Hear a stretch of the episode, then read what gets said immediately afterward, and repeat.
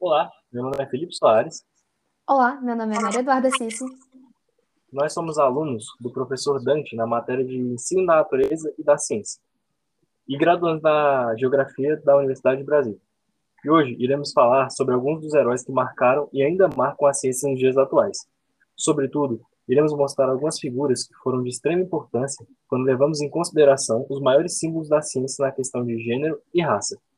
Personagens como as mulheres que revolucionaram a ciência, como Marie Curie, Berta Lutz e Sandra Harding, e os cientistas negros mais famosos do mundo, como Milton Santos, George Carver e Thomas R. Ojambo, são os personagens que serão abordados neste podcast. Agora, mais especificamente, falaremos da, de personagens nessa questão do gênero. Dando continuação ao nosso podcast, dividimos ele em dois pequenos episódios para ver a separação dessas questões de gênero e de raça. Este primeiro episódio falaremos das grandes cientistas que revolucionaram a ciência mundial e são de extrema importância na história da luta pela igualdade de direitos femininos do mundo. Começaremos seguindo a respectiva ordem. Falaremos agora de Marie Curie, uma das, das mulheres mais famosas da história e que possui uma enorme contribuição para o âmbito das ciências atemporais. Marie Curie nasceu com o nome de Maria Salomea Sklodowska em 1867, em Varsóvia, Polônia, em uma época que a cidade era parte do Império Russo. Marie teve contato direto com as ciências desde cedo e a educação sempre foi valorizada pela sua família ela teve duas perdas significativas em sua infância. Sua irmã morreu de tifo e sua mãe de tuberculose. Isto a abalou profundamente, tendo sofrido com depressão por algum tempo de sua vida. A cientista enfrentou diversos desafios para entrar no ensino superior. Apesar de concluir o colegial cedo, a jovem não conseguiu estudar em sua cidade natal, já que a Universidade de Varsóvia não aceitava mulheres. Decidida a ir para a França, seguindo o caminho de sua outra irmã, Marie deu aulas particulares e foi governanta, para juntar dinheiro e em 1891 a polonesa foi para Paris.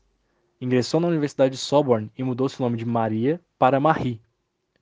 Quando se graduou, para prosseguir suas investigações, a cientista precisava de um laboratório, e um amigo, em 1894, a apresenta Pierre Curie, físico renomado. Os dois acabariam partilhando sua vida e o amor pela ciência. Eles também tiveram duas filhas. Marie Curie, maneira como ficou conhecida, fazia seu doutorado, que era uma coisa rara para as mulheres da época, quando encontrou nos estudos do cientista Henry Becquerel sobre a radiação dos elementos tório e urânio sua área de pesquisa e tema para sua tese. Seus estudos sobre as radiações produzidas pelo urânio começaram em 1897, época em que o elemento era conhecido como raios urânicos na Escola Municipal de Física e de Química Industriais de Paris. Marie foi responsável por criar o termo radioatividade ao concluir que a radiação emanava de dentro do átomo. Em 1898, Pierre juntou-se a Marie nos estudos sobre radioatividade. Com a autorização da Escola de Física e Química, improvisaram um laboratório no porão da instituição, local em que estudavam a plaque benda, minério rico em urânio. Em 1903, Marie Curie defendeu sua tese com o tema Pesquisa de Substâncias Radioativas, trabalho que foi considerado pela banca como a maior contribuição científica de uma tese de doutorado até então. O ano de 1903 foi agitado para Marie Curie e rendeu-lhe o reconhecimento pelos seus esforços. A parceria científica e acadêmica do casal Curie com Becquerel rendeu ao trio o Prêmio Nobel de Física, tornando a cientista a primeira mulher a ser premiada com tal honraria. Marie teve seu segundo Nobel em 1911, dessa vez em Química, reconhecimento pela descoberta, isolamento e pesquisa sobre o elemento rádio. A cientista foi a primeira pessoa a ganhar duas vezes o prêmio e a única a ser premiada em áreas científicas diferentes. O legado de Marie Curie até os dias atuais é essencial. Ela foi fundamental no tratamento dos soldados feridos na Primeira Guerra Mundial. Curie percebeu que os raios-x seriam importantes para tratar os ferimentos de balas e fraturas. Por isso, colocou em prática um serviço de radiografia móvel. A cientista buscou a ajuda de pessoas ricas e de laboratórios para o auxílio financeiro e equipamentos, além de treinar técnicos para o trabalho com os aparelhos de raio-x. Curie conseguiu instalar 200 estações de tratamento radiológico nas zonas de combate da França e Bélgica, atendendo mais de um milhão de soldados durante a Primeira Guerra. As descobertas de Marie Curie foram muito importantes no tratamento do câncer. A cientista recolhia o gás que o elemento rádio emanava e enviava o material para diversos hospitais pelo mundo para tratar tumores por meio da irradiação. Marie visitou o Brasil em agosto de 1926 para uma convenção em Belo Horizonte, ocasião na qual a cientista conheceu o Instituto de Rádio de Belo Horizonte e doou duas agulhas de rádio voltadas para o tratamento do câncer. Primeiro hospital especializado em radioterapia, o Instituto passou a receber pessoas de todo o Brasil. Marie Curie também foi a primeira mulher a ser professora na Universidade de Sorbonne, em Paris, e sucedeu seu marido como chefe no laboratório de física da instituição francesa. Entretanto, após décadas de exposição à radiação em seu ambiente de trabalho, Marie Curie morreu em 4 de julho de 1934, aos 66 anos, no sanatório de Saint-Célemur, na cidade de Passy, na França. Há fontes de pesquisa que atribuem a causa da morte à leucemia, enquanto outros falam de anemia plástica.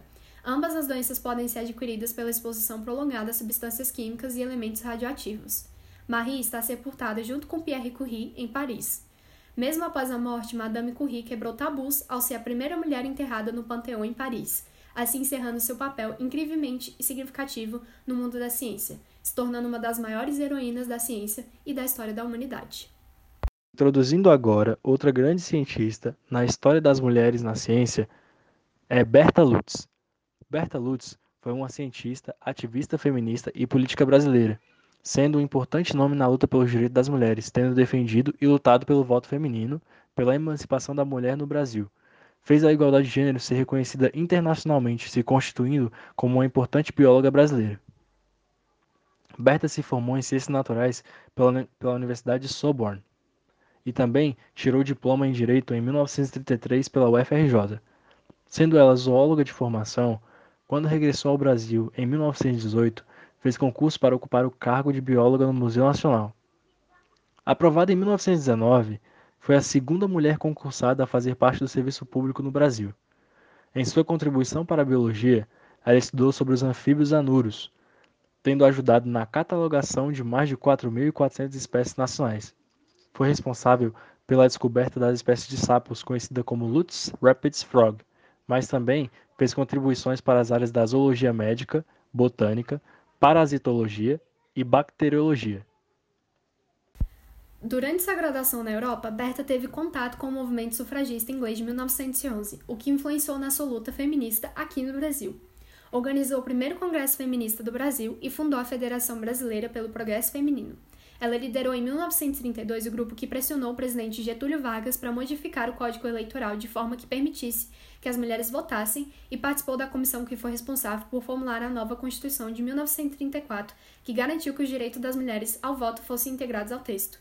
Mas é importante lembrar que eram só as mulheres assalariadas que podiam votar nessa Constituição. Em 1945, participou da redação da Carta das Nações Unidas, sendo uma das seis mulheres e única mulher brasileira entre 850 pessoas da delegação, onde fez menção e defendeu que a luta pela igualdade de gênero fosse anexada ao documento. Ela se constituiu como uma das figuras mais importantes aqui no Brasil na luta pelo direito ao voto feminino e também foi uma importante bióloga. E por fim, mas não menos importante, falaremos de outro grande nome na história das mulheres na ciência, esta é Sandra Harding. Sandra Harding é uma filósofa e pesquisadora estadunidense, tendo sido professora emérita da Escola de Graduação em Educação e Estudos da Informação da Universidade da Califórnia.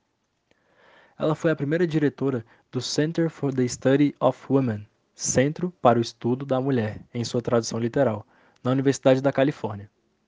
Um centro de pesquisa internacionalmente reconhecido busca fomentar e desenvolver pesquisas sobre gênero, sexualidade e questões femininas, bem como buscam a educação e a bolsa de estudos sejam ferramentas para o feminismo de justiça social, melhorando a vida de pessoas de todos os gêneros. Ela também foi editora de 2000 a 2005 do prestigioso jornal feminista Science, Journal of Women in Culture and Society, em sua tradução literal, Sinais, Revista da Mulher na Cultura e Sociedade. Esta é uma revista acadêmica que traz estudos sobre o feminismo e gênero. Tem como área de interesse a filosofia da ciência, epistemologia, metodologia de pesquisa, teoria feminista e estudos pós-coloniais. Hard é responsável por desenvolver uma das primeiras tipologias dos modelos de crítica feminista à ciência que ajudou a formular e estruturar esse campo de estudo. Em seus estudos, ela analisou como as críticas feministas foram responsáveis por questionar os mecanismos tradicionais de estruturação da ciência. Ela analisa como o preconceito de gênero permeia as mais variadas áreas do conhecimento e como ele é facilitado pelos princípios metodológicos. Esses princípios carregam marcas de racionalidade, objetividade e neutralidade científica que foram valorizados pela cultura ocidental e que são associados a um sujeito masculino, branco e burguês. Ela traz como as mulheres foram excluídas de serem agentes do, do conhecimento e como, ao definir quais seriam as problemáticas analisadas pela ciência, as narrativas das mulheres tornavam-se invisíveis e desvirtuadas. Os problemas dos homens eram assumidos como universais e cabíveis a todos e quaisquer indivíduos. Hayden fala que os estudos feministas permitiram que fosse possível trazer essa narrativa das mulheres na formulação da ciência, implicando em epistemologias alternativas às tradicionais e resultando em análise dos fenômenos em diferentes perspectivas.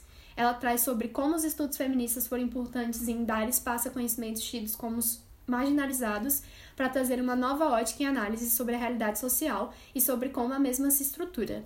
Ela foi uma importante cientista, é uma importante cientista na formulação sobre a ciência e gênero e também eh, contribui muito para o ramo da filosofia.